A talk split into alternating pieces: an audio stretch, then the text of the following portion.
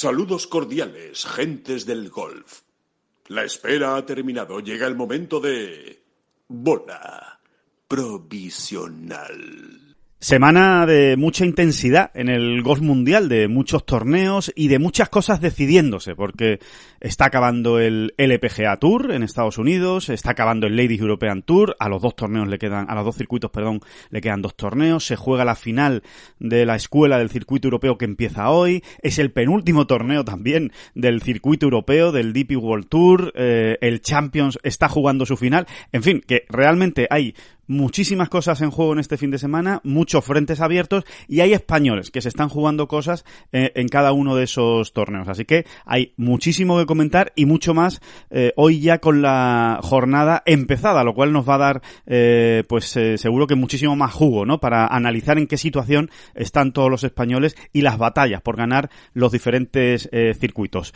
Empezamos son las flechas la culpa del indio, que no son las flechas la culpa del indio. Si hay viento, si llueve, no influye en el swing, no importa si es marzo, noviembre o abril. La culpa del indio, la culpa del indio, la culpa del indio, la culpa del indio.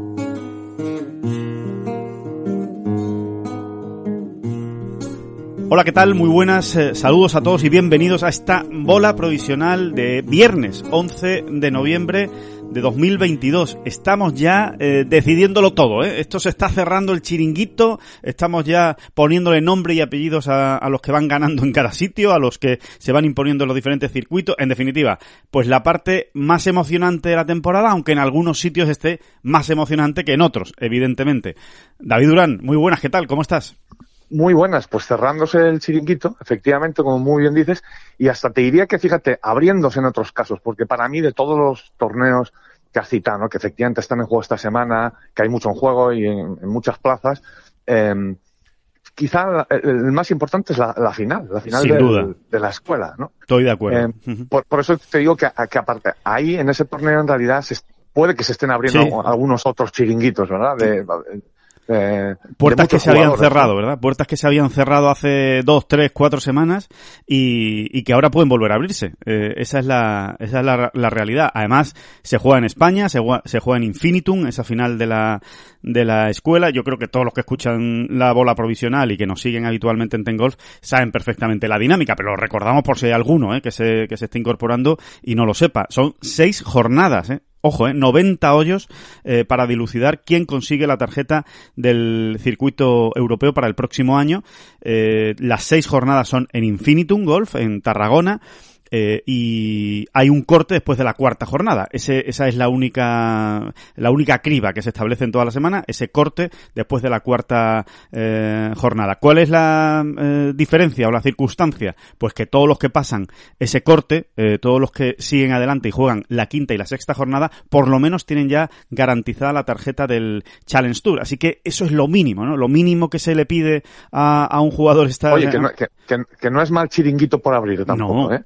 ¿verdad? El de, el de, tener todos los derechos de juego completos del, del Challenge Tour, porque quieras que no, pues pues es asegurarse el, trampolín, ¿no? O la rampa de lanzamiento hacia la primera división. No, no, es poca cosa. No, no, no, no, es poca cosa. Hay muchísimo juego. Claro, David, porque además es que si no, si no te metes en el corte después de las cuatro rondas, entonces ya sí que tienes un panorama sombrío para el, para el próximo año, ¿no? En cuanto a posibilidades de juego. A lo mejor podrías entrar en algunos torneos del Challenge, ya vas a tener que depender de invitaciones, y me refiero sobre todo a los más veteranos, eh, eh, no, no tanto a los jóvenes, pero sí a los Gonzalo Fernández Castaño, Álvaro Quirós, Alejandro Cañizares, sobre todo esos tres, ¿no? Eh, que evidentemente si no pasaran el corte en esta escuela, pues se quedaría en una situación eh, difícil eh, para el año que viene en cuanto a, pues eso, a posibilidades de jugar, ¿no? A circuitos donde, donde jugar, ¿no? Sí, ya dependes más pues de, invitaciones, ¿no? De invitaciones y, de algún torneo donde seas ganador, ¿no?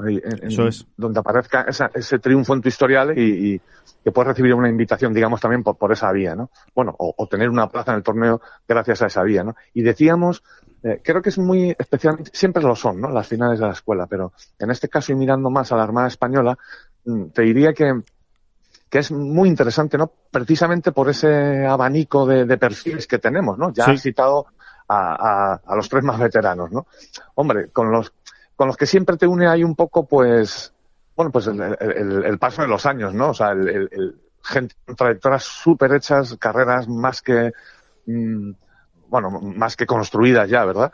Y que, y que nos han dado mucha gloria, David, que nos han dado mucha gloria al golf español en los últimos años. Fíjate, ¿no? Fíjate, 16 victorias, por ejemplo, entre estos tres que has nombrado, Cañi, Quirós y, y, y, Gonzalo Fernández Castaño. 16 victorias del circuito europeo eh, bueno, hay que ponerlas, ¿eh? Hay que ponerlas una detrás de otra. Sí, sí, y muchos grandes y, una final de la, de la Race to Dubai, ¿no? Esa final de Dubai que ganó Álvaro Quiroz en 2011, o sea, mucho, mucho, ¿no? nos han dado mucho y encima siempre lo hemos contado, David, eh, o muchas veces, ¿no? Lo hemos contado eh, en este podcast y en Ten Golf. Es que prácticamente Ten Golf nace con la eclosión de esta generación, ¿no? Cuando esta generación, pues está, como quien dice, empezando en el DP World Tour. Algunos habían empezado ya, pero estaban, estaban empezando, ¿no? Estaban dando sus primeros pasos, con lo cual es casi una, una trayectoria en paralelo, ¿no? Sí, en paralelo porque además es una generación tan prolífica y, tan amplia, ¿no? Jugadores, porque a estos tres habría que añadir, bueno, ya lo hemos hecho otras veces, ¿no? Pues habría que añadir a, a Rafa Cabrera Bello, a, al mismo Pablo Martín Benavides, claro. bueno, Jorge Campillo y, y Nacho, Elvira un poquito más tarde. Llegan un poco más tarde. Pablo Arrazábal, por supuesto, ¿no? Es eh, otro... Otro clásico. Otro estandarte clasiquísimo de, esta generación, ¿no? Y, es así, pero aparte de ello, efectivamente el abanico es mm, muy interesante, ¿no? Pues con jugadores mm, muy, muy, muy, muy jóvenes, bueno, tan jóvenes e inexpertos que como que son amateurs, ¿no? Que es el caso de Luis, de Luis Masabeu, ¿no? Otros que también son jóvenes pero que ya llevan dando por ahí la batalla un poquito más, tipo Manuel Elvira, otros a los que hemos visto menos con edad parecida, pero que se van labrando su camino, ¿no? Y que es lo bonito también del golf, ¿no? Como cada cual iba siguiendo su camino como buenamente puede, ¿no? Como es, como es el caso pues de Alfonso Buendía. ¿no? Exacto, ¿no? Hay muchas eh, ganas también de ver qué hace en esta final Alfonso Buendía, ¿no? Que es, yo creo que es la, gran sorpresa, ¿no? Por decirlo de alguna manera, de, de esta, de esta final en, en clave española, desde luego, ¿no? Exactamente, y luego el caso de otros más veteranos como Pedro Oriol, Mm, bueno, que, tratan todavía de, de, estabilizar, ¿no? O, de consolidar sus carreras, pues jugando unas cuantas temporadas con, eh, seguidas en, el, European Tour, ¿no? En el circuito europeo. En fin, está muy, muy interesante. Pero antes de nada, Alejandro, si me permites. Por favor, por favor. Eh, mm, podríamos, o, en este caso podría yo aprovechar esta bola provisional para, eh, para pedir disculpas al señor Luke Donald señor Luke Donald. ¿Qué le has hecho? ¿Qué le has hecho, David, a Luke Donald para pedirle perdón? Perdón, sí, al, al, capitán de la Rocket Cup, ni más ni menos. Bueno, es, eh, publicábamos esta semana, a modo de previa, un poco divertida más que otra cosa, la verdad. Sí, yo creo que se eh, entendía, yo creo que se entendía, ¿no? En la, en la previa del, del NetBank Golf Challenge, ¿no? Exacto, publicamos algunos datos, más que nada, hombre, pues para también para indicar ¿no? que hay campos y, yo creo que, este, el, recorrido del Gary Player Country Club en, Sun City, es uno de ellos. ¿no? Hay campos donde efectivamente el hecho de que a un jugador le haya ido bien tiene su importancia. ¿no? Pues a Valderrama lo podríamos incluir también, ¿verdad? En, ese perfil de campos. Con mucha mm. personalidad, ¿no? Se puede decir que son campos con mucha personalidad que son, que son tremendamente protagonistas en la semana del torneo. Sí, y, que al jugador le entran, o hay veces que no le entran, y no le entran nunca, ¿no? Y bueno, pues, mm, pues, bueno, tirando por ahí, por ese hilo, ¿no? Em, ver que de todos los jugadores que están esta semana en San City, a quiénes les había ido mejor, ¿no? Y, sobre esos datos que van saliendo, pues proponer una serie de, de claros candidatos. Bueno, pues realmente de todos los que están esta semana en San City, al final sería una lista muy pequeñita de jugadores que de momento en su, en su, en su carrera mm, le están ganando la partida al Gary Player Country Club, ¿no? Eran muy poquitos. Eh, y, y este, que, este que suscribe, este insensato, ¿eh? insensato que eh, obvió el nombre de Luke Donald. que es, que es uno de ellos. O sea, el inglés es uno de los que eh, tiene un, un, un, acumulado bajo par en el Gary Player. Fíjate que, que, que osadía, ¿eh? más, más, más tonta, es decir, ah, bueno, pero a Luke no lo vas a incluir porque él ya está en otras cosas. al fin y al cabo, cuando jugó y jugó muy bien allí fue en 2013 y 2014. En fin, con absoluta eh, premeditación y alevosía, no fue incluido el veterano inglés, hoy capitán de la Ryder Cup, y ya ves tú lo que, lo, que vaya a hacer el muchacho o, este señor en, la primera ronda, ¿no? Ayer, pues que prácticamente se, se, bueno, luchando por el liderato, como quien dice, vamos a ver también qué pasa, ¿no? Quedan muchos hoyos, ¿no? Y es verdad que Luke Donald no está en su mejor momento, pero quede ahí la disculpa. Quede ¿eh? ahí, y, quede ahí ese menos 7, ¿no? Con el que empezó ayer, que es un vueltón, ¿eh? Para empezar en, en Sun City eh, de, de, Luke Donald. No hay que descartar que Luke Donald se haya impreso la página de Ten Golf y se haya puesto en la taquilla ahí del Gary Player Country Club como motivación extra para esta semana, como diciendo, ah, que de mí se olvidan. Vale, vale, muy bien, David Durán. Eh, te voy a demostrar yo lo que es el capitán de, de Europa de la, de la, de la Ryder Cup, ¿no? Eh, bueno, recordemos eh, que, que el, ya que nos metemos en, en el Netbank, ¿no? O, o, o, que saltamos, ¿no? Al Netbank ya saben que uh, vamos viendo, ¿no? Vamos yendo a un torneo y a otro, pero ya que estamos en el Netbank, recordemos que, eh, cómo ha empezado, ¿no? Que Luke Donald, menos 7, segunda posición, está a un golpe de Ryan Fox, que es el líder en solitario, al que curiosamente, David, aludiendo también a ese reportaje, le había ido bastante mal en las eh, veces anteriores que había jugado en Sudáfrica. Su mejor posición, te leía, había sido un puesto 50. Y, pues fíjate, menos 8, em, acabando, bueno, haciendo 7 eh, verdis y un eagle en toda la vuelta y un solo bogey y en, en, plan Ryan Fox eh, esta temporada, ¿no? Con una facilidad para, para conseguir verdis y para dejarla cerca que asusta. Sí, en la mejor temporada de su vida y, bueno, siendo jugadores absolutamente distintos, ¿eh? eh y, por edad también y generación, etcétera. Pero bueno, eh, empieza a pasarnos con Ryan Fox lo mismo que nos pasó con Matthew Fitzpatrick. Vamos a, vamos a, vamos a respetarlo un poquito, ¿no? vamos a respetarlo más y vamos a creernos de verdad que a lo mejor, oye, Ryan Fox es un eh, está llamado a ser, no sé, en los próximos años un, un, un protagonista mm, de peso, ¿no? En el top 50 mundial. Pues puede ser, puede ser. Bueno, desde luego va en esa línea, ¿eh? Va en esa línea. Yo reconozco, yo reconozco que sigo, sigo sin verlo. Sí. Pero, claro, esto, esto es como, esto es como todo, ¿no? Y, y, y, y Fitzpatrick, fíjate tú, ¿no? Si nos ha demostrado con el tiempo que efectivamente no solo era un buen jugador, que todos lo, lo dábamos por hecho, lo sabíamos, bueno, y él lo estaba demostrando con, con según que, que resultados, no solo el mejor, sino que incluso podría ser un crack mundial como, como, como, como este año ha quedado patente, ¿no? Exacto. Eh, no sé, yo siento, no, yo, yo todavía no termino de creer totalmente en Fox. ¿eh? Es que, eh, pero no sé, a mí me, a mí por lo menos en mi No sé por qué, es una injusticia. Hombre. Sí, es una injusticia. A mí, a mí en, mi, en mi cerebro, en mi cerebro, pero funcionan de maneras diferentes. O sea, el caso de Fitzpatrick era como,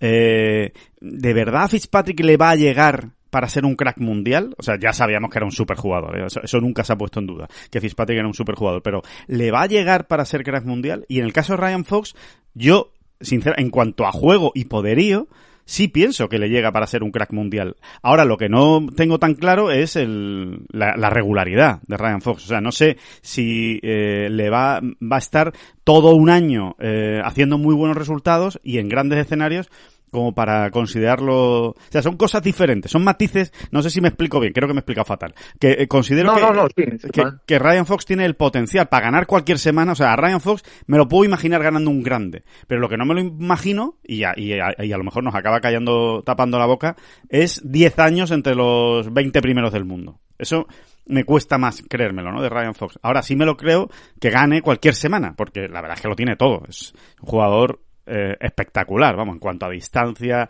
agresividad y cuando está medianamente enchufado con el pad, pues puede ganar en cualquier sitio. Sí, estaba mirando precisamente aquí ahora que, cuáles son sus, datos concretos en, en, los grandes, ¿no? Que también que es como es, también definen ese salto, ¿no? Que, o, eh, que es capaz de hacer el donde realmente no hay tutía, son las, las las megacitas, ¿no? Exacto, es una vara de medir perfecta para, para saber también cómo se comporta, ¿no? En, con la élite, ¿no? Eh, rodeado de la élite. Bueno, hay que decir que todo lo que sea estar para ganar la Race to Dubai, o, o, por supuesto ganarla, ¿eh? pero estar para ganar la Race to Dubai ya es sinónimo de, de jugadorazo, ¿eh? O sea, de jugador. A ver, en, los grandes, Alejandro, ha ido mm, mm, mal tirando a bastante mal, ¿no? si, si, si, estamos pensando en definir realmente a un mega claro, crack. Claro. Eh, y mal le ha ido este año, que ha sido pues, probablemente el mejor año de su carrera. Tiene 35 años, no es un recién llegado ni mucho menos. No. eh, y le ha ido mal, le ha ido muy mal este año. El Master no lo jugó, lo jugará por primera vez eh, el año que viene, además por primera vez, o sea, se estrenará en el Master en Augusta National, pero en el PGA quedó el 54 y falló el corte en el US Open y en el Open. Así mal, que mal, mal, mal. en ese punto Ryan Fox eh, digamos que da la razón a quienes todavía no lo vean, ¿no? O no lo veamos como, como eso, como un, como un jugador incluso aspirante a, a, tocar en algún momento el, el, top ten mundial, ¿no? Yo es que lo sigo sin ver, pero cómo me gustaría, especialmente en el caso de Fox, que, que, nos siguiera tapando la boca, porque es que me cae tan bien Ryan Fox. sí, sí, es un espectáculo. No sé si hay alguien, no sé si hay alguien a, quien le caiga más Ryan Fox. No, si, si lo hay es que no lo conoce, yo creo, ¿no? O no, o no se ha cruzado con él, porque desde luego es un, es un tío espectacular también, ¿no? En el, en el trato, ¿no? Y en, y en, su relación con, con, los que tiene más cerca. Eh, bueno, y en ese, en ese. Bueno, eh, eh, respecto a lo que decías, Alejandro, perdona, un pequeño apunte, y es que efectivamente solo hay una posibilidad de que Rory McIlroy no llegue como número uno a la final de, de Dubai. Y es que Ryan Fox gane el torneo, no hay otra. Es la única posibilidad que existe. Eh, a Ryan Fox no le vale ni, ni, siendo segundo, ¿no? Tiene que solo le vale ganar, ¿no?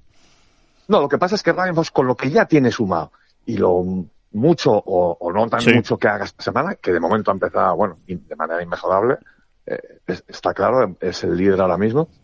Eh, a Ryan Fox ya con lo que tiene, y lo que sume sí le da eh, para plantarle car para plantarle batalla a Rory, ¿no? Porque para tener una buena opción de ganar, ¿no? Para tener una buena opción de ganar. Exactamente. Hay que recordar que en la final de Dubai el ganador suma 2.000 puntos. Es una burrada eh, que, que, bueno, que, que, puede cambiar muchas cosas, ¿no? O sea, vamos, que se reparten muchos puntos, ya no solo el ganador, ¿no? Y entonces Ryan Fox con lo que ya tiene sí que tiene cierto margen de en un momento dado eh, Mm, bueno, pues, pues, pues hacer cosquillitas a Rory, ¿no? La, semana en Dubai. Y lo dicho, solo hay una posibilidad de que Rory no llegase primero a esa final y es que Ryan Fox gane esta semana. Ni siquiera un segundo en solitario le valdría para, para desbancar del número uno uh, del ranking europeo a, a Rory, ¿no? De cara a la final. Pues sería, sería una gran sorpresa, ¿eh? las cosas como son. O sea, si, si nos lo dicen hace dos meses, nadie se lo cree, o hace un mes, ¿no? Eh, que, que Rory no iba a llegar como número uno a, a, la, a la final de la Race to Dubai, pero la verdad es que Fox lo ha hecho muy bien y, y está apretando hasta el final, ¿no? Y vamos a ver, vamos a ver si finalmente llega como número uno, pero bueno, tampoco lo tiene fácil, ¿eh? Que es que tiene que ganar, es que no le vale, no le vale otra cosa esta, esta semana vamos a ver qué, qué ocurre. Que mm, en cuanto al Netbank, eh, eh, más allá de, pues eso, de, la batalla, digamos, por la Race to Dubai, que, está muy emocionante, la semana que viene eh, se juega ya la, la final de, de Dubai, o sea que esto no, no para. Y el, en cuanto a los españoles, hablando de los españoles, bueno, pues siguiendo un poco en la tónica, ¿no? es verdad que buen inicio de Adriano Taegui, muy buen inicio, con un, con una tarjeta de tres bajo par, a cinco golpes de Ryan Fox, o sea, no, no está cerca, pero es un buen comienzo, pero el resto, pues, un poco en la línea, ¿no? Que, que, que le suele ocurrir a la Armada y a los españoles en este campo, ¿no? Que no se nos suele dar bien, ¿no? Eh, dos Salvo a Sergio, ¿no? Salvo a Sergio. Sergio, sí. Sergio sí tiene dos segundos puestos eh, en, en, en, este campo y en este torneo, concretamente. Sí. Eh, un, un año pues eso, quedó por detrás de Thomas Bion, si no me equivoco, y otro año por detrás de Lee Westwood. Fueron, bueno, y acabó segundo, muy mal no, no, no se le daba, ¿no? no Aparte que Sergio en San City es verdad que tiene hasta otros éxitos anteriores, ¿no? Aquel sí. famoso torneo de los, del millón de dólares, ¿te acuerdas? Que lo ganó, sí, sí, sí. Eh, Exacto. Él, él, lo ganó, efectivamente, siendo un pipiolín, ¿no? Y era en ese mismo eh, campo, ¿no, David? ¿O no? Mm, Tenemos pues mira, la duda, ¿no? Tenemos la duda, vale, vale, vale, Creo sí, que sí, pero tengo ahora. No, lo, voy, ahora lo voy a mirar. Dices, Mientras tú hablas, yo lo, yo lo voy mirando, yo lo voy chequeando. Yo juraría, juraría que fue que ahí, sí, pero. Juraría que sí, porque porque Sun City al, al final es como una especie de, de, ciudad hecha en la nada, ¿no? Sí. Eh, es una ciudad muy orientada al, al bueno, al recreo, ¿no? Al, al turismo, al, sí. al, al entretenimiento, ¿no? Y, y, y, y juraría que sí, ¿no? Que fue como aquel torneo del millón de dólares fue un poco también como el reclamo no publicitario mundial para darle visibilidad a todo aquello. Pero dicho todo lo cual ahora pues me pones en duda porque es verdad que hay otro campo. No sé si hay uno o dos campos más en San City. Ajá. entonces yo juraría que sí que era este. Que era este no bueno pues eh... bueno en, en, todo caso sí. se dio muy bien también en este no que eh, aquellos dos segundos puestos. Pero es verdad que el que el que por lo demás de los españoles que están presentes allí ahora jugando, sí. mmm, eso, ya lo, escribíamos también. El mejor resultado es un decimotercero de Jorge Campillo, precisamente en la última edición que se jugó en 2019. Pues Perdón, me, está costando, ¿eh? me está costando ver. He visto una, una noticia de la victoria de Sergio, pero, pero no vi en el campo, eh, donde se pone que fue en Sun City, eh, pero no, pero no, no pone no pone cuál era el campo. Pero bueno que seguramente sería este ¿eh? pero oye no yo creo que sí. no no no es seguro y por lo tanto ahí con pies de plomo pies de plomo. Que mm, bueno, en cualquier caso, que está claro que ya sea este campo o San City, a, Sergio se le da se le da muy bien eh, este este recorrido. Yo creo que sí. Mira, estoy estoy viendo ahora en la, en la directamente en la página web eh, de Wikipedia del Netbank Golf eh, Challenge. mira, 2001, sí, y además pone que, que todo que siempre se ha jugado en el mismo campo. O sea que, a ver, sí, fue también en en el Gary Player Country Club, sí. Así que, que sí, que se le da, que se le da realmente bien eh, el campo. Está clarísimo eh, a, a, Sergio García. Sí, es un campo, eh, mm, es un campo donde donde se dan grandísimos resultados, es verdad. O sea, no hay año donde prácticamente no hay años, salvo que sople mucho el viento, ¿no? Prácticamente no hay año donde no se ve algún tarjetón como Dios manda, ¿no? Pues menos siete y menos ocho. Sí. Pero también es un campo donde se ven muchísimos, muchos setenta y muchos, unos cuantos ochenta, suelen, no suelen faltar la cita.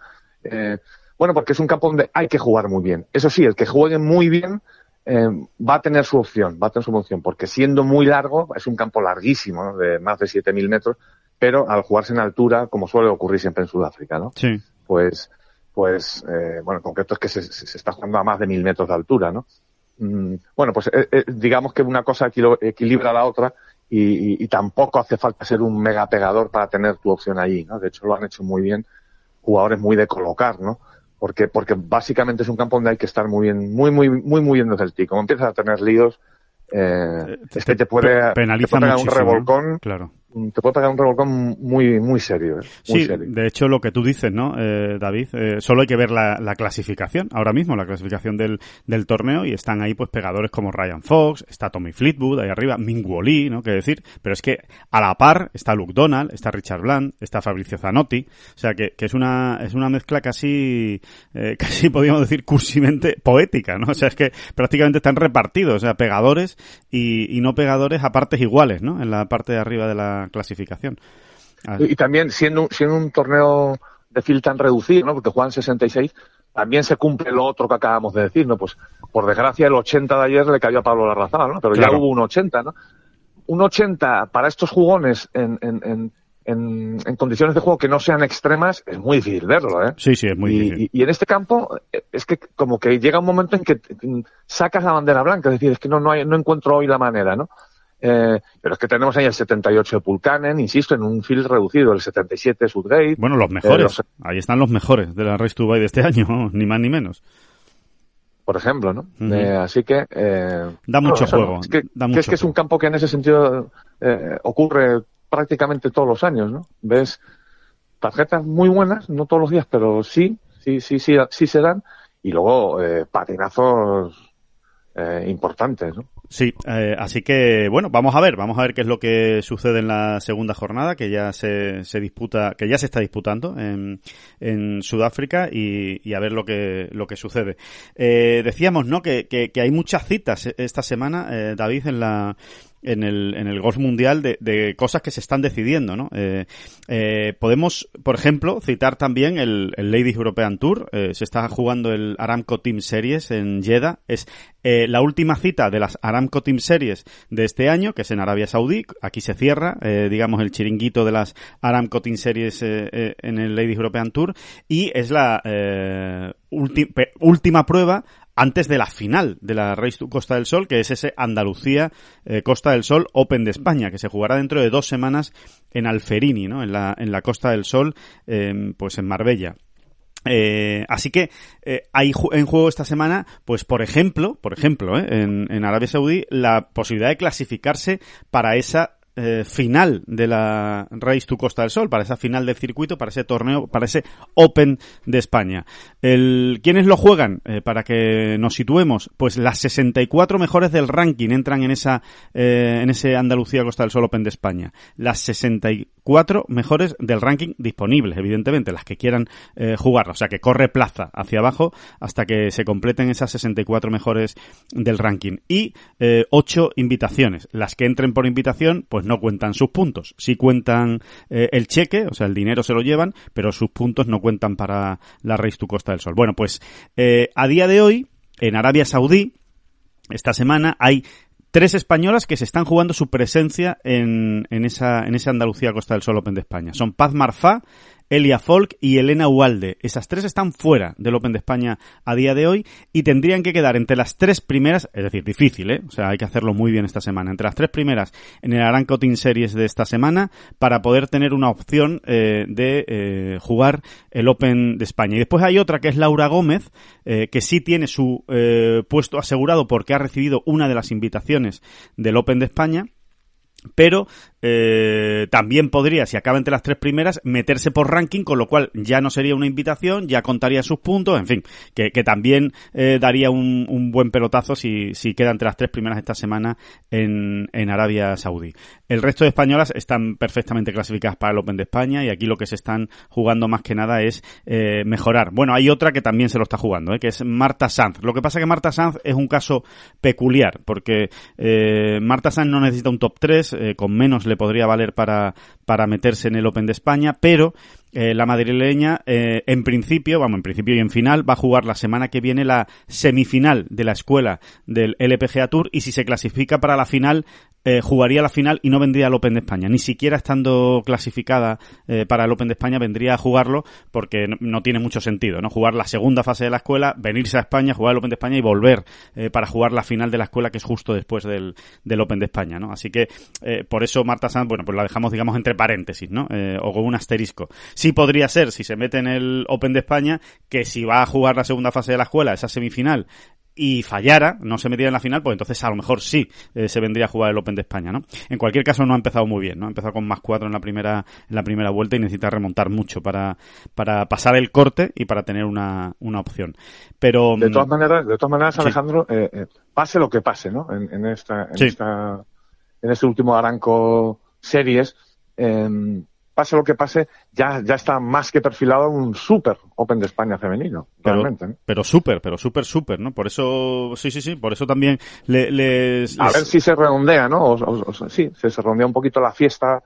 Bueno, con todos esos casos que has dicho, ¿no? A ver si alguna de estas a ver si alguna lo jugadoras que lo tienen muy, muy complicado dan la campanada, ¿no? Y, y, y se meten también, se, se, se unen, ¿no? Se unen a, bueno, a lo dicho, ¿no? A un torneo donde por primera vez en mucho tiempo, ¿no, Alejandro? Se, se, vamos a ver a, a Zara Muñoz sí, y, a, y a Carlota Ciganda. A las dos, Juntas, sí, sí, ¿no? sí. Sí, a Zahara por invitación, porque recuerden que, bueno, pues con el embarazo y tal no ha podido competir este año en el Ladies European Tour y con lo cual, pues no tenía ni ranking, eh, pero va a jugar por invitación, como para no invitarla, ¿no? A Zahara Muñoz, con, con la de veces que ha ganado este, este torneo. Eh, después, eh, Carlota Ciganda, que ganó el año pasado, es la defensora del título, ganó en los naranjos. Y después, sobre todo, ¿no? Hay una, hay una, más allá de las españolas, hay una batalla preciosa, y espectacular. Yo creo que la mejor eh, batalla que se ha vivido por ganar el ranking, por ganar eh, la Race to Costa del Sol en muchísimo tiempo, ¿eh? te diría. Yo, bueno, es en que, es que no lo recuerdo. O sea, estoy tirando de memoria, no lo, no lo he revisado ¿eh? con papel y bolígrafo, pero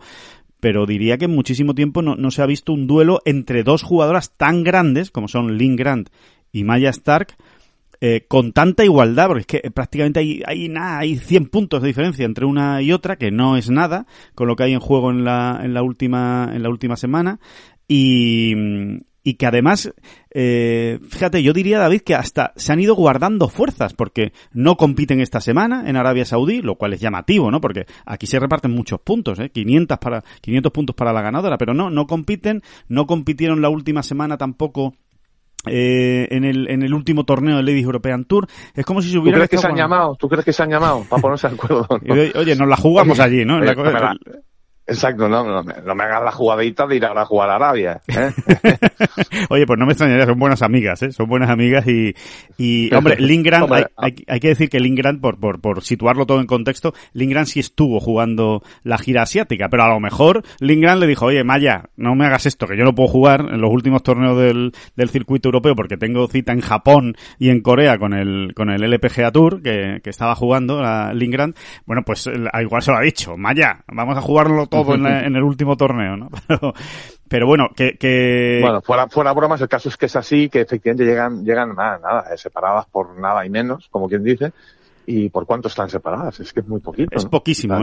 yo creo que no sé si son 30, 40. Bueno, te lo, te lo, digo, te lo digo ahora mismo que lo tengo aquí. Mira, Reis, tu Costa del Sol. Lo abrimos y, pues fíjate, son 3.394, 3.325. Pues son 69 puntos eh, lo que separan a Lindgren, en este caso, que es la número uno de Maya Stark. Además es que es precioso porque las dos han jugado 16 torneos, o sea, han jugado lo mismo y prácticamente tienen los mismos puntos, ¿no? O sea que eh, va a ser impresionante. ¿No? Y después, oye, otro, otro de los porque, eh, por, por insistir, Alejandro, va a ser impresionante por, por, por, porque se llega a un final muy, muy incierto, pero también por la talla de estas dos jugadoras. Es verdad que, que, como quien dice, están empezando, ¿no? Pero todo lo que han apuntado es tan importante, ¿no? De, eh, no sé, realmente la proyección de cualquiera de estas dos mm, nos da la sensación, ¿no? A, a, todos, yo creo, ¿no? Que, que, van a ser jugadoras muy importantes en el, en el golf europeo y mundial pues de aquí en adelante, ¿no? Y, y, esto quedará, ¿no? Quedará para siempre, ¿no? Que una de las dos mmm, ganó este año el ranking. Eh, bueno, o, o, quedará para siempre la pelea entre ellas dos, ¿no? Sí, porque además, eh, casi con toda seguridad, eh, ojalá que no, ¿eh? pero va a ser la última vez que las veamos a las dos eh, compitiendo todo el año en el Ladies European Tour, ¿no? Va a ser muy difícil porque su eh, evidentemente su futuro está en el LPGA, ¿no? En el circuito americano, así que eh, hay que disfrutar de esta final, hay que disfrutar de, ver a, a, dos a dos gallos de este de este tamaño, ¿no? Como Lindgren y Maya Stark peleándose por ganar el título en Europa, ¿no? Y encima que suceda en España, que suceda en Andalucía, que suceda en la Costa del Sol, en Alferini, en un campo de Marbella, o sea que eh, ya lo decíamos el año pasado, ¿te acuerdas, David? De, eh, oye, mmm, no pasemos por alto que aquí está compitiendo en los naranjos Ataya Titicul, ¿eh? que es la que va a ganar, la que ganó al final la Race to Dubai, sí. uy, la Race to Dubai, perdón, la Race to Costa del Sol, bueno, pues aquí está Ataya Titicul, ¿eh? número uno del mundo, un año después, ¿eh? o sea que, que no es ninguna broma, y estas dos jugadoras no son tampoco ninguna broma, o sea que no es, eh, no es hacer eh, apostolado con la boina de que es en España y vamos a darle mucha bola. No, no, es que realmente está muy bonito el, el circuito europeo femenino. Está muy bonito y, y vamos a ver, ¿no? Si, si, en ese sentido se pueden seguir dando pasitos, ¿no? Hacia adelante. Me refiero sobre todo con las Aranco series, ¿no? Sí. Eh, bueno, de, de, de, tener, porque es que además eh, eh, es la brillante y feliz coincidencia de que, de, de, que, bueno, eso, de que la final del circuito es, eh, está siendo el Open de España, ¿no? Eh, la, bueno, la Race to Costa del Sol, que, sí. que, que, más se puede decir, ¿no? Eh, eh, eso, que, que, en ese sentido a ver si se pueden, podemos seguir asistiendo a pasitos adelante en, en, en la línea de, de, ver a grandes jugadores que a través de esas Aramco, pues eh, tengan la opción, ¿no? También de, pues, de, de, ganar, ¿no? El ranking europeo, siempre y cuando sean miembros, etcétera, etcétera, etcétera, ¿no? Sí. Pero yo creo que, que en ese sentido sí, sí, sí podemos seguir bueno, esa unión, ¿no? Entre LPGA y, y, Ladies European Tour. Que se siga estrechando, efectivamente, y que, y que sigan tendiéndose puentes, ¿no? Cada vez más, más importantes entre, entre los dos eh, circuitos. Y por terminar, ¿eh? Por terminar, ya que, ya que hacemos un repaso, aunque ya hablaremos, ¿eh? Del Open de España, bueno, imagínense si vamos a hablar, eh, cuando estemos allí, ¿no? De hecho, en, en Alferini, eh, ya les contaremos de primera mano, pues todo lo que se está cociendo allí y todo lo que va a suceder. Pero, eh, por dar el último punto de interés, por si quedaba alguna cosa, ¿eh? eh Ana Peláez, ¿no? El temporadón que está haciendo Ana Peláez, además golfista malagueña de Río Real, a, a, tres pasos de, de Alferín juega en casa, eh, Ana Peláez, eh, el Open de España. Bueno, pues eh, la, la, malagueña va a llegar con opciones de ser la número tres del ranking europeo, que se dice pronto porque es que solo va a estar por detrás de las dos suecas que son intratables, ¿no? A día de hoy, pero em, si no fuera por, por concretamente Lindgren, ¿no? Porque Lindgren, aparte de llevarse o de pelear por el título de campeona del ranking eh, de ese Race to Costa del Sol, ya se ha llevado también el de rookie del año, que si no se lo llevaría Ana Peláez, ¿no? En condiciones normales, pues seguramente Ana Peláez habría sido la rookie del año, pero claro, se ha encontrado con un monstruo de tal calibre que es Lindgren, pues que se va a tener que conformar con la segunda plaza, pero aún así tiene opciones de ser tercera, en fin, de que hay un montón de alicientes eh, para, para ver ese Open de España y que ya se lo iremos contando, pero bueno, ya que les contábamos lo que había en juego esta semana, pues está perfectamente relacionado con ese, con ese Open de España. Bueno, en realidad no, no nos quedamos, no se nos va a la olla, ¿no? Si, si, si, si catalogamos de histórico, ¿no? de histórica la, temporada de Ana Peláez, ¿no? Eh, Alejandro. No tenía tarjeta. Recordemos, ¿eh? No tenía tarjeta esta erupción tan bestia, con victoria incluida, eh, en fin. Eh, que es muy bestia, ¿no? Es muy bestia lo que ha hecho, sí. Y cómo se ha mantenido, ¿eh? Porque no fue ganar y ya me echo a dormir, o, o fue un pelotazo de una semana que todo le salió y triunfó en Madrid y se llevó una victoria. No, no. Que ha hecho un temporadón después de resultados, de consistencia y de solidez. Bueno, que ahí la tenemos, ¿no? Líder después de la primera jornada en el Aramco de Arabia Saudí, ¿eh? bueno, que es, que es lo que más esperanza o más, eh, más nos emociona. Fíjate, ¿eh? Más allá que aquella victoria, que efectivamente una victoria siempre puede llegar pues porque en un momento has alineado los planetas, ¿no? No, no, no, no, no, no, no, no. Esta chica eh, después ha demostrado muchísimo más. Te diría que ha demostrado mucho más después que en, aquella semana ganando, ¿no? Estoy de acuerdo, estoy de acuerdo porque allí además no se jugaba gran cosa, vamos, no se jugaba gran cosa. Digamos que el nivel de las expectativas era bajo, se había quedado, se había llevado un, había sido un invierno eh, duro para ella porque se había quedado sin la tarjeta del circuito americano, tampoco había conseguido la tarjeta del circuito europeo en la escuela, que se dice pronto, ¿eh? Ana Peláez, ¿eh? No, no, no, no le habían ido bien, precisamente por todo lo contrario, ¿no? Las expectativas eran altísimas, eh, no le fue bien en la escuela americana, se metió mucha presión y la europea pues eh, tampoco fue capaz de digerir, ¿no? Todo ese, todo ese mare magnum, toda esa presión que tenía encima, se quedó sin tarjeta, pero oye, aprovechó eh, el primer torneo que jugó en Madrid, lo ganó y a partir de ahí pues sí se ha convertido o sí se está convirtiendo, porque esto es un proceso, esto no ni mucho menos acabado, está, sigue creciendo, digamos, Ana Peláez, sí se está convirtiendo en la jugadora que apuntaba, ¿no? en, la, en la época amateur, ¿no? Con, con una ambición tremenda. No lo decimos nosotros, ¿eh, David? Recordemos que ella siempre que puede lo dice, que su obsesión o su objetivo o su ilusión en la vida es ser número uno del mundo. Lo dice ella, ¿eh? No lo decimos nosotros. O sea que es ella la que eh, tiene las expectativas muy altas, ¿no? Y, y el listón se lo pone lo más arriba posible y todo esto, todo esto está ocurriendo a 10 meses, a 11 meses de una Solheim Así que ya qué más queremos, ¿no?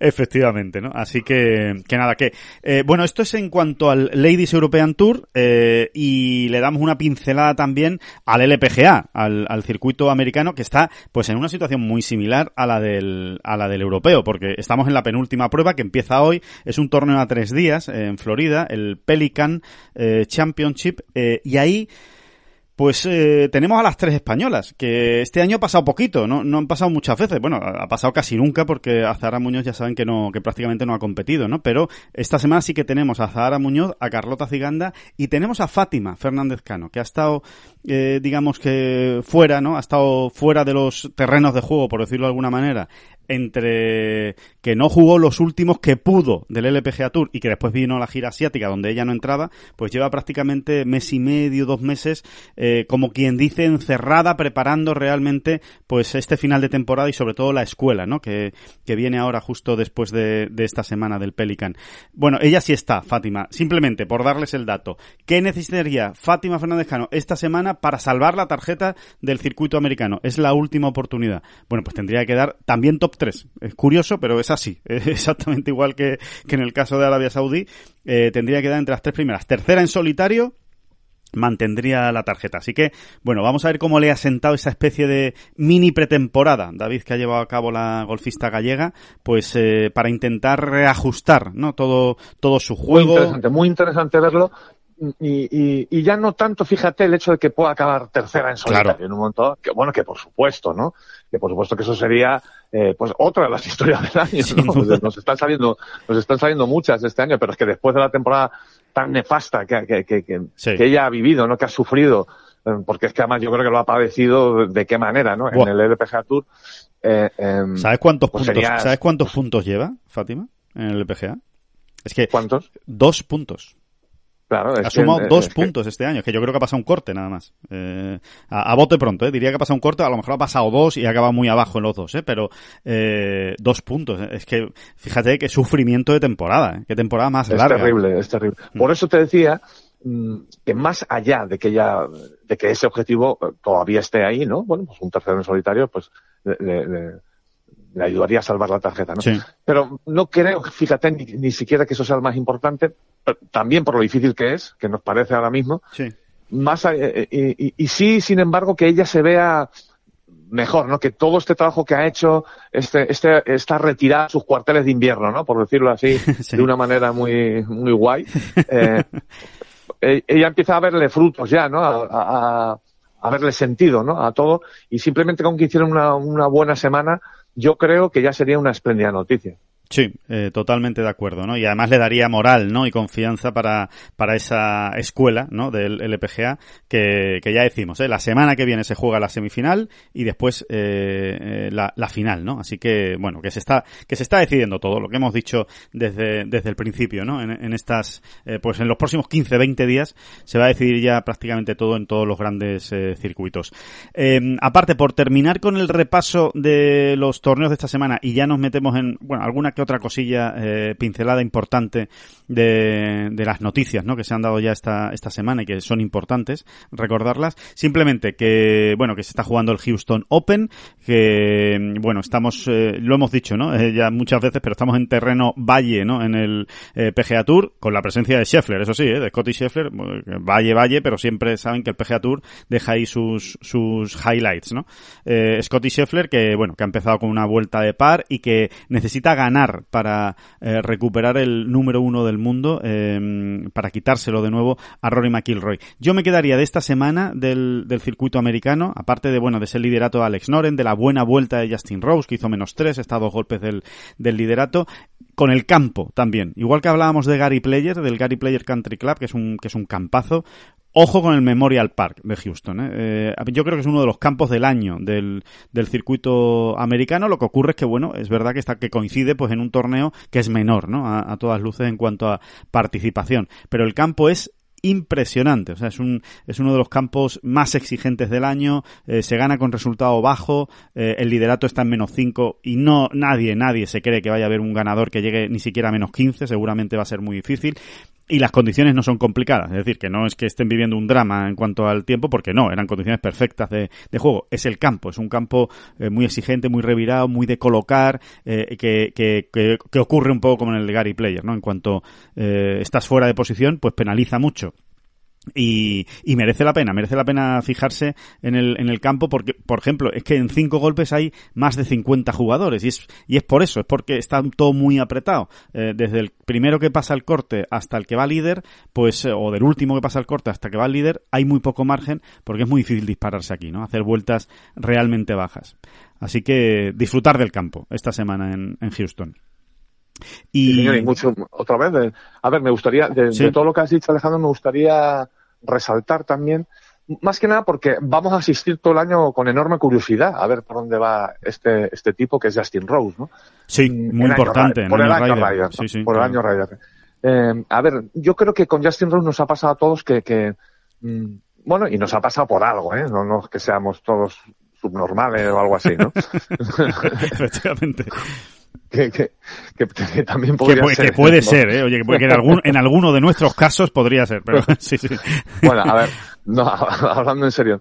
Yo creo que con Justin Rose sí que se ha dado el, el se está dando el caso, ¿no? De, de, de, que todos vamos dando por hecho que él también es ya uno, un, un, un histórico que ha pasado a mejor vida en, sí. en el mundo Rider, ¿no? Mundo Rider Cup. Y, oye, pues, no sé, no sé qué tiene que decir Justin Rose respecto a esto, pero yo creo que algo va a querer decir, ¿no? Y, y, y que mm, y que va a tratar de meterse por todos los medios en, en, en, en el equipo, en el equipo de Luke Donald, precisamente también, ¿no? Por, por, por ser Luke Donald, ¿no? Eh, sí. jugadores prácticamente de la misma generación, sí. ¿no? O sea, que llegaron y, y, y, han crecido juntos, ¿no? En el mundo del golf, ¿no? De alta, de altísima competición. Y, y, y, vamos a ver, ¿no? Porque vamos a ver, por ejemplo, cómo acaba esta semana, vamos a ver si están, si realmente empieza a sumar, porque si es verdad que Justin Rose, eh, que, que ha estado prácticamente desaparecido mm, en, muchísimas citas este año. En los dos últimos años, diría yo, sí, en los dos últimos años. Exactamente. Pero sí es verdad también que últimamente em, también ha ido haciendo sus cositas. Sí, sí está dejando detalles. Si encima unimos pues todo lo que has contado ¿no? del campo, ¿no? Eh, sí. en, una semana donde mm, donde muy exigente, digamos, ¿no? Por condiciones de juego. Si realmente sigue ahí arriba, acaba arriba e incluso, ¿por qué no le vemos estar luchando por el triunfo? Pues, pues entonces, mucho ojo porque, porque, porque Justin Rose tiene una clase mm, de locura, ¿no? De locura, ¿no? si Justin Rose encuentra algo, y, y, no estamos hablando tampoco de un jugador semi-retirado, ¿no? Justin Rose es del 80, ¿eh?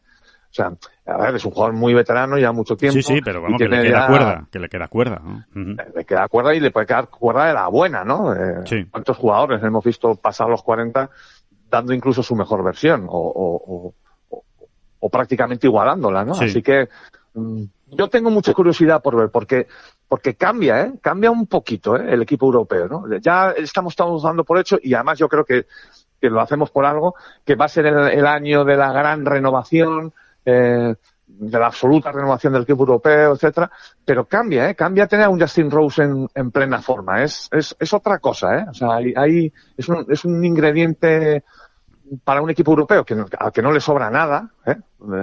Eh, si tiene que enfrentarse a, a, cualquiera de las escuadras americanas, que nos parece una burrada cualquiera de ellas, mm, al equipo europeo no le suele sobrar mucho. Y tener a Justin Rose a tope, te cambia, ¿eh? Cambia un poco. A, mí es que, si tú, ¿eh? a mí David, es que si tú me dices, mira, de los veteranos que últimamente ya han dejado de entrar en la Ryder, o que se veía que no iban a entrar en la Ryder, eh, ¿cuál crees, cuál, cuál firmarías tú con sangre a día de hoy que vuelva a la Ryder en su mejor nivel? Claro, evidentemente, no simplemente por el hecho de volver.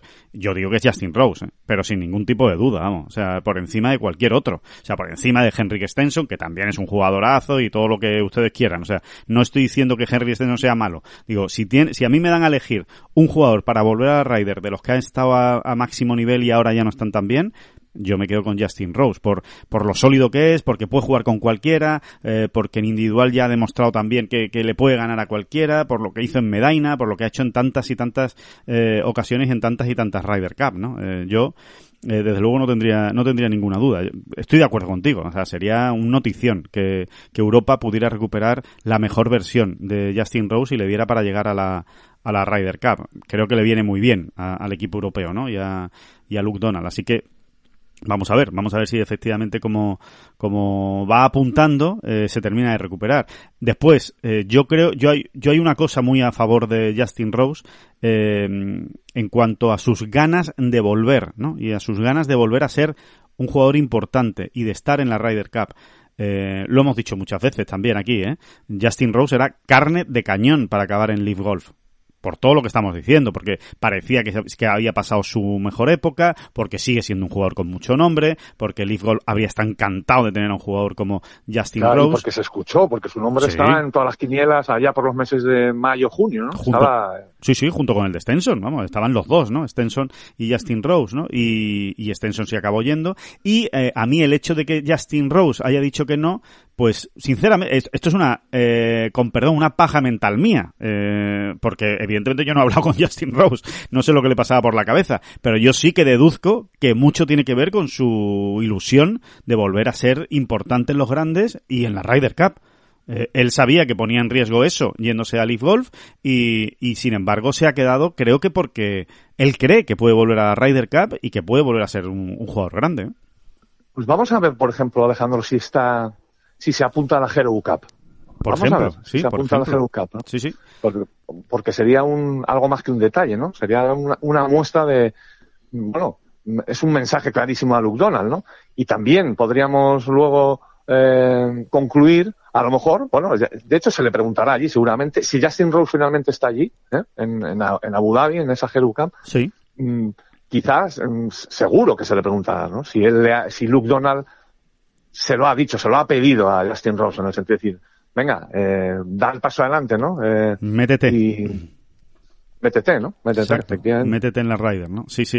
Eh, estoy convencido de que, de que seguro que, que, ha sido así, ¿no? Y que han tenido esa, esa conversación. Bueno, precisamente respecto a lo que dices de la Hero Cup, pues nos, nos, nos, nos lo pones un, una alfombra roja eh, aquí en el podcast, eh, David, pues para hacer esa transición hacia las noticias de la semana, ¿no? Porque sin ninguna duda, una de las noticias de la semana ha sido precisamente ese nombramiento, ¿no? De los dos capitanes de la Hero Cup. recuerden que por encima de todos está Luke Donald, ¿no? Que es el gran capitán de la Hero Cup que va a estar mirando, supervisando los dos equipos, ¿no? Porque evidentemente él tiene que mirar en los dos equipos, ¿no? Pensando en la, en la Ryder Cup porque se va a conformar de esos dos equipos, ¿no? Pero eh, sí que cada uno de los dos equipos, del de Gran Bretaña e Irlanda y el de Europa continental va a tener su propio capitán y son Tommy Fleetwood y Francesco Molinari. Casi nada, ¿no? Casi nada. Yo creo que más simbólico no puede ser, ¿no? Eh, esos esos dos capitanes para la Hero Cup, que ya de por sí, bueno, pues eh, me parece que le dan un, un empujón importante a la, a la competición y, y, vamos a ver si, como tú decías, se apunta gente importante ¿no? a esa Hero Cup. Sí, a ver, esa Hero Cup que, que de, la que de momento se desconocen los equipos, bueno, porque en teoría se están haciendo, en ese sentido, la verdad es que Justin Ross no lo, no lo tendría nada fácil. No.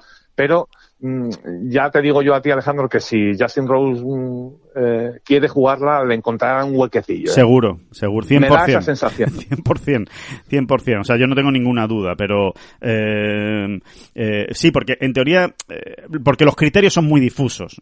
Seguramente porque así lo, han querido, así lo ha querido el circuito europeo. Exactamente. Es, es Exactamente, son muy difusos, nadie los conoce, de hecho. No, nadie, nadie, nos han hecho públicos, nos han hecho oficiales. No, por ranking. Y bueno, y porque, y porque además, y porque además esto tendría sentido, Alejandro, que Luke Donald, que va, va a estar un poco por encima del bien y del mal en ese torneo, en esa cita, como has dicho, ¿no? Pues yendo de un vestuario a otro, ¿eh? Y estando, bueno, pues eso, por encima incluso de los dos capitanes propiamente dichos de, de, ambos equipos, pues tendría su lógica también que Luke Donald eh, pueda disponer de alguna invitación para cualquiera de los dos equipos, ¿no?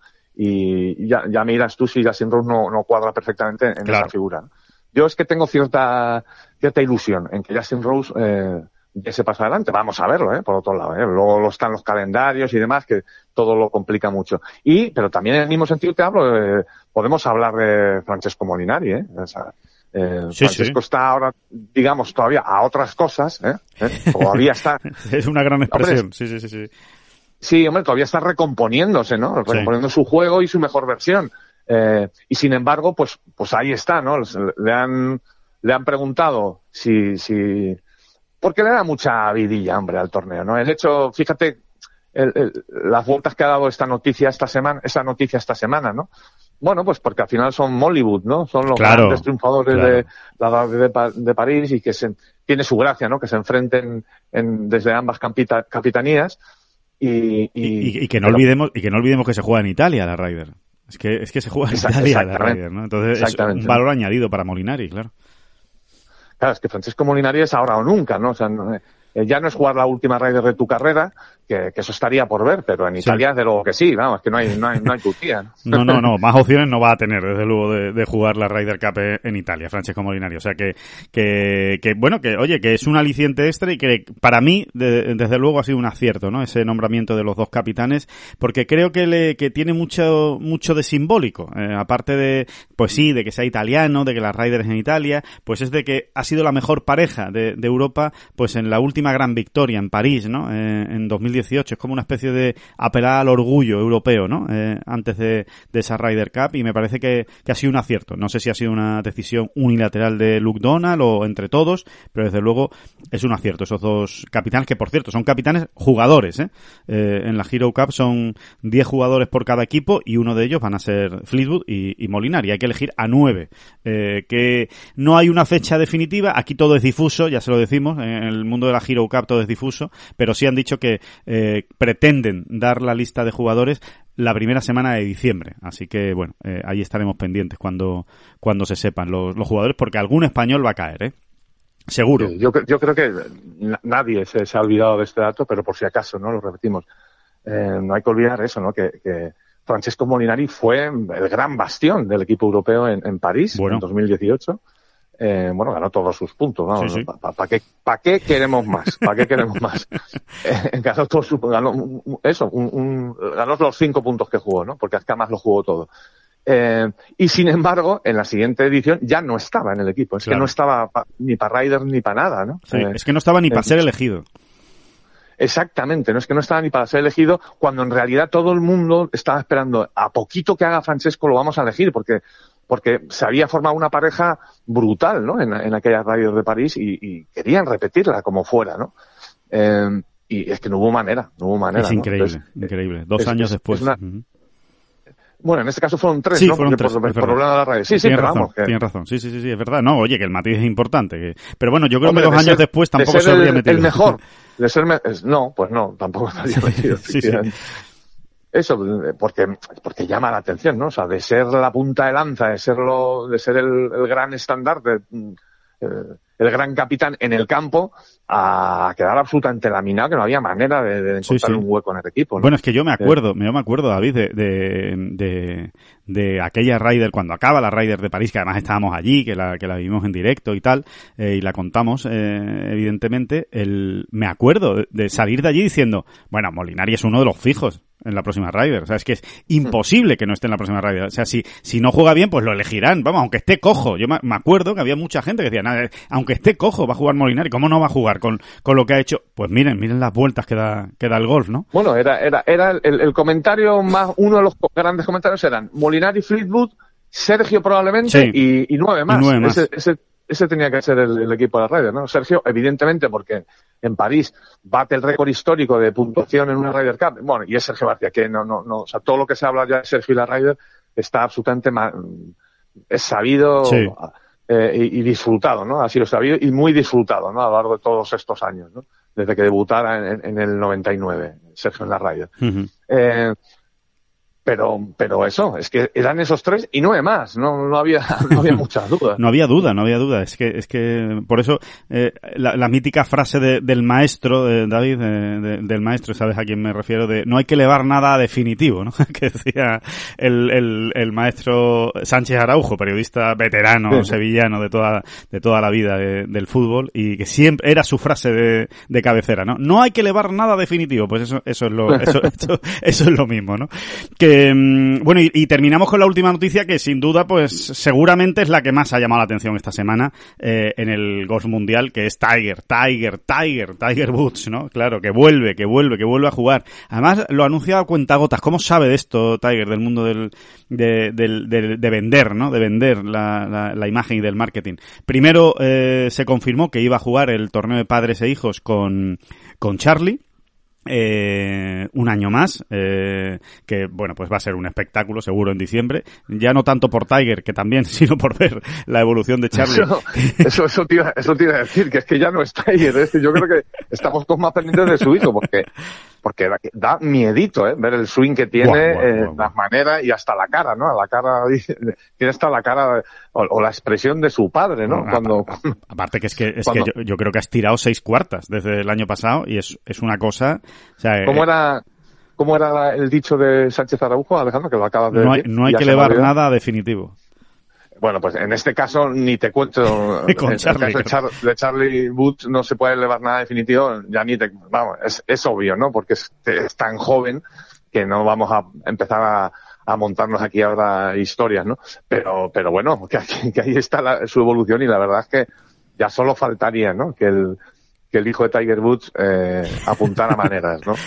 sí, sí, sí, es impresionante. Bueno, es que ¿Tú, ¿tú crees que sería, tú crees que sería Live Golf o no? ¿Te, crees que la ¿Te imaginas? Ese, cisma familiar. No, no, papá, que me voy a Live Golf. Yo estoy con, yo, yo te digo una cosa, yo, yo no descarto que a día de hoy le hayan hecho ya una oferta a Charlie Woods, ¿eh? Por ir a, por ir a, a Live Golf, pero, pero bueno, que, que, es que esta semana está jugando un torneo, bueno, de, de un torneo de niños, claro, para él, sí que sigue siendo un, un, un niño, eh, y está Tiger de, Cádiz y claro, evidentemente pues es la gran atracción y están circulando vídeos de su swing en la cancha de práctica pues eh, por doquier, en todas las redes sociales que ustedes buscan pueden encontrar vídeos y la verdad es que el swing del muchacho es, brutal, ¿eh? Es brutal. Como diría aquel, Alejandro, también cuida con los niños, que a los niños los carga el diablo. ¿Te decir?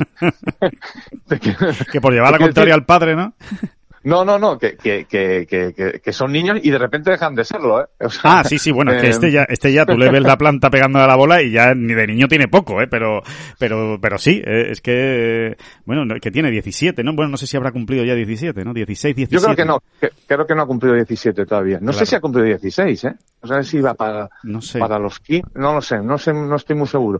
Pero ahora lo miramos también. Sí, pero lo miramos rápido, sí, sí pero vamos que sí, que, que, que, no me refiero a que es la vida misma, ¿no? Pero es que te descuidas, ¿eh? Un par de despistes y el que era un niño ya es un hombretón, ¿eh? Que tiene 13, que tiene 13 el muchacho. Que tiene 13. Que tiene 13. Yo diciendo 16, 17. Madre mía, eh, cómo viene el chaval. No, es que de verdad, que le ven el swing y parece que tiene 16 años, ¿eh? De la, de la planta que tiene eh, el, el, chaval. Así que, bueno, pues... pues... Fíjate si no hay que ponerlo todo en entredicho, ¿no? Con, 13 años para 14. Eh, en fin, eh, pero bueno, tiene su gracia, tiene su gracia. Tiene su gracia sobre todo esto, que es que ya la gente empieza a estar más pendiente en, el torneo este de padres e de Charlie que de Tiger, ¿no? Que, tiene, me vas a perdonar, pero tiene huevos la cosa. Sí, tiene huevos la cosa, efectivamente, bien dicho. Sí, sí, sí. Bueno, y lo que está disfrutando Tiger también, ¿eh? Porque se le ve, está disfrutando, yendo con el de Caddy.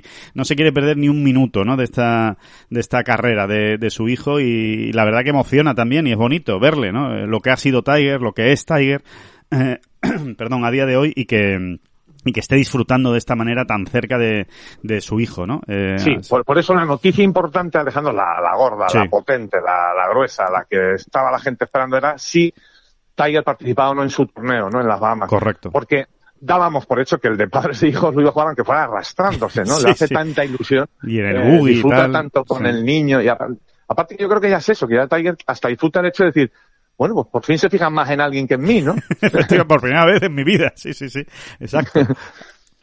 y, y que dábamos por hecho, ¿no? Que este lo iba a jugar, eso, aunque fuera arrastrándose y sí, arrastrándose, vamos. Sí. Eh, y en camilla, ¿no? Pero no, lo otro no, lo otro... No estaba claro. no, deja de ser, no, deja, no deja de ser una cita, eh, vamos a decir, un poco amistosa, ¿no? O, sí, sí, sí. Eh, hasta de exhibición, ¿no? En un momento dado, ¿no? Eh, pero, pero bueno, da puntos de arranque mundial, que a Tiger ahora mismo eso es lo que menos le importa, pero ya sí en, en, el, si te metes en la cabecita de Tiger Woods, él, él no va a hacer el, mm, el, ridículo. sí, el, si ha tomado decisiones porque entiende que puede hacer sus cositas, ¿no? Como se suele decir. sí, sí, sí, sí, que puede, que puede estar, ¿eh? que puede estar ahí a un, a un, a un nivel, ¿no? Por decirlo de, de alguna manera. A ver, hay que decir que, que no, que no lo jugó el año pasado, ¿eh? Eh el Hero World Challenge. Eh, sí jugó el Padres e Hijos y sin embargo su torneo no lo jugó después. O sea que, quiero decir que tampoco esto lo demos por hecho, ¿no? Es que como es su torneo, pues lo juega siempre. No, no, no. O sea, si Tiger va a jugar este torneo es porque él se ve competitivo. Si no, no lo iba a hacer, ¿no? Así que, eh, bueno, vamos a ver, vamos a ver qué, qué, versión nos encontramos y desde luego pues habrá ganas, ¿no? También de, de verlo, ¿no? Y... Es que, es que el simple hecho, se va a repetir, en 2023 se va a repetir lo de 2022, pero todavía con más, eh, digamos, se, va a subrayar todavía más, ¿no? Si, si el año pasado como quien dice, perdón, si este año 2022 Tiger, como quien dice, en realidad está todavía volviendo de un, bueno, de, de una ausencia provocada más por, por, por vaya cosita, ¿no? Que fue un, un, destrozo. un accidente de mm. tráfico, un auténtico destrozo, ¿no? Pues en 2023 va a ser más de lo mismo y simplemente no me cansa nada esa, esa, esa situación. Al revés, ¿no? Eh, todas las mm, comentarios y, y, análisis que se puedan ir haciendo, pues eso, en las semanas previas al Masters. Y después, acuérdate, ¿no? Como ha sido en 2022, jugará, no jugará Tiger. El Masters parece, enseguida se dio, más o menos, se confirmó. Mm, pero luego como, bueno, aunque, te quiero decir, aunque realmente ha sido un poco acostado no ver a Tiger sufriendo tanto, pues me parece que fue en el PGA, ¿verdad? Sobre todo, en el PGA, bueno, que se retira, de hecho, no juega la cuarta jornada, pasó el corte en el PGA, jugó la tercera, que, que sufrió muchísimo, le costó muchísimo acabar, y en la cuarta no salió a jugar, ¿no? Exactamente, ¿no?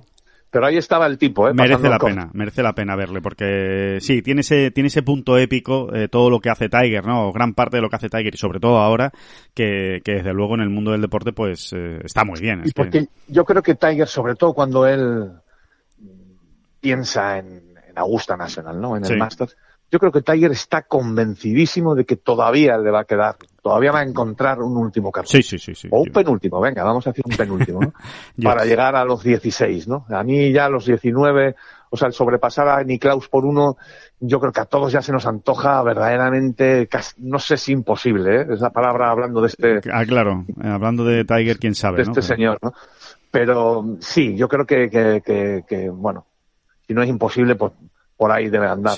Pero ese último y penúltimo cartucho, yo creo que Tiger eh, cuenta con él, ¿no? cuenta con que va a ser capaz, ¿no? Augusta y el Open.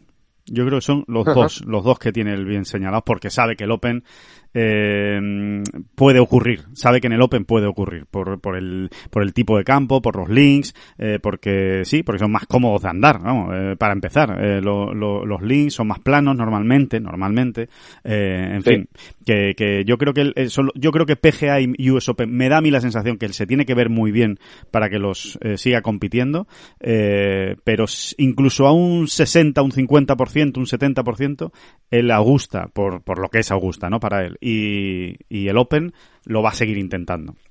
Me da a mí. ¿eh? El, año que viene, si no me equivoco, Alejandro, el US Open es en Los Ángeles, ¿no? Me sí, parece, Los Ángeles Country Club. Bueno, pues, pues, sí, pues, cuidado. Pues, pues, como que sí, ¿eh? Como que sí, que, como que sí que veo a Tiger allí. ¿eh? Sí, también es verdad. Diseño antiguo, además, eh, campo clásico. Sí, sí, sí, podría ser, podría ser. Desde luego. Y, mm, perdón, y nada, que, mm, que esto, que esta, que esta es la, esta es la noticia de la, de la semana y, y con muchas ganas, ¿no? De, de, de, que en ese mes de diciembre que todo baja un poquito, ¿no? En el mundo del, del golf, aunque no paramos, ¿eh? Es que, vamos, eso ya lo saben y ya se lo iremos contando, pero aquí no para la competición, circuito europeo de hecho va a haber, pues prácticamente hasta justo antes de la semana de Navidad, pero tenemos ya esa cita del Hero World Challenge en Bahamas donde, donde tendremos a Tiger y a John Ram, eh, los dos eh, jugando ese, ese torneo, así que eh, bueno, pues mucho interés en lo que pase en esa semana. Muchísimo, muchísimo, muy entretenido, muy divertido. Que nada más, que hasta aquí llegamos con esta bola provisional. Nos ponemos a ver ya, pues, eh, los torneos, esa segunda jornada de Sudáfrica, la final de la escuela. Que ganas, que ganas, que, hay muchísimo en juego esta semana y muchas y muchas ganas de golf. Que lo disfruten eh, todos mucho eh, viendo esos torneos y que nos volvemos a escuchar el próximo lunes con un balance, ojalá, ojalá muy positivo de lo que ha ocurrido esta semana. Muchísimas gracias a todos por escucharnos y muchísimas gracias, David Durán maneja mi barca quién, que a la deriva me lleva quién, que maneja mi barca, a la deriva me lleva, maneja mi barca, que a la deriva que a mí me lleva no son las flechas la culpa del indio, que no son las flechas la culpa del indio. Si hay viento, si llueve, no influye en el swing, no importa si es marzo, noviembre o abril. La culpa del indio, la culpa del indio, la culpa del indio, la culpa del indio. Thank you.